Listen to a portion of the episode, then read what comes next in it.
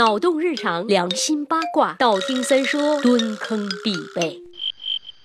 十口心思，思君思国思设计，八目共赏，赏花赏月赏秋香。呃，这真是一句暴露年龄的台词啊！小伙伴以及老伙伴们有没有看过周星驰版的《唐伯虎点秋香》呢？刚才的这一句正是风流倜傥的文学才子撩妹的一段经典对白。今儿啊，咱就要说说撩妹，呃，不是，主要是说说撩的那个媚秋香。历史上真的有其人吗？他和唐伯虎之间真的有这样一场风花雪月的爱情故事吗？唐寅唐伯虎，这个不用多说，自然是历史上的真人。大明朝人，只不过真人和影视剧作品塑造的形象相差甚远。少年时期的唐伯虎能诗善文，山水人物、仕女花鸟，样样画的是出类拔萃，和祝枝山、文征明、徐祯卿并称为吴中四才子。十六岁的时候，唐伯虎一举考得了苏州府府试头名秀才。我们打个比方啊，有点类似于现在的中考状元。可惜好景不长，在第二年参加高考的时候，唐伯虎受到科举舞弊案的牵连，吃了一连串的冤枉官司，从此就科举无门，一辈子再也没有有机会。当官入仕了，这对于一个读书人来说，就相当于折了半条命了。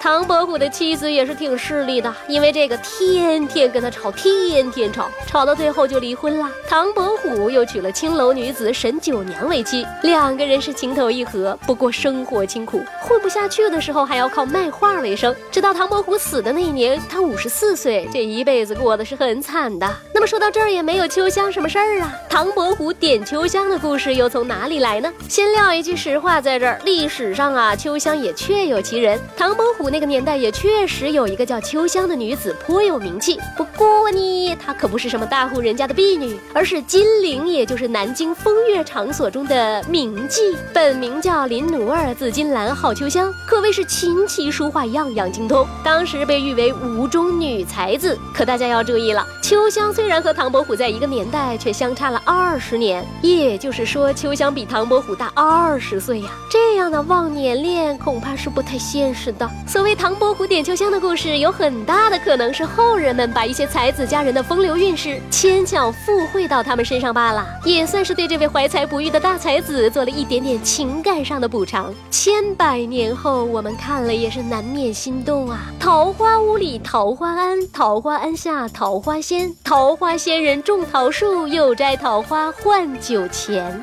能写出这样情怀的诗人，想必定是一个有情郎吧。好了，思春不异常，我们来翻牌子了。王晨旭说：“爷，你的声音蹲坑听根本就站不起来的。”说。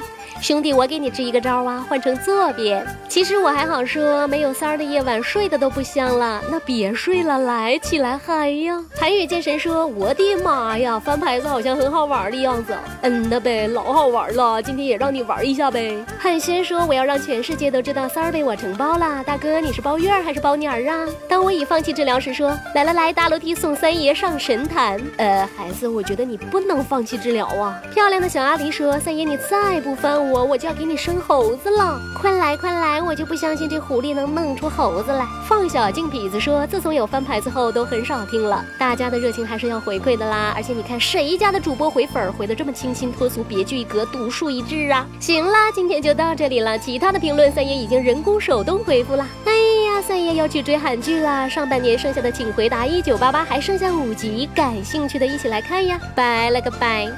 微信公号搜索“三公子曰”，让我们彼此相爱，为民除害。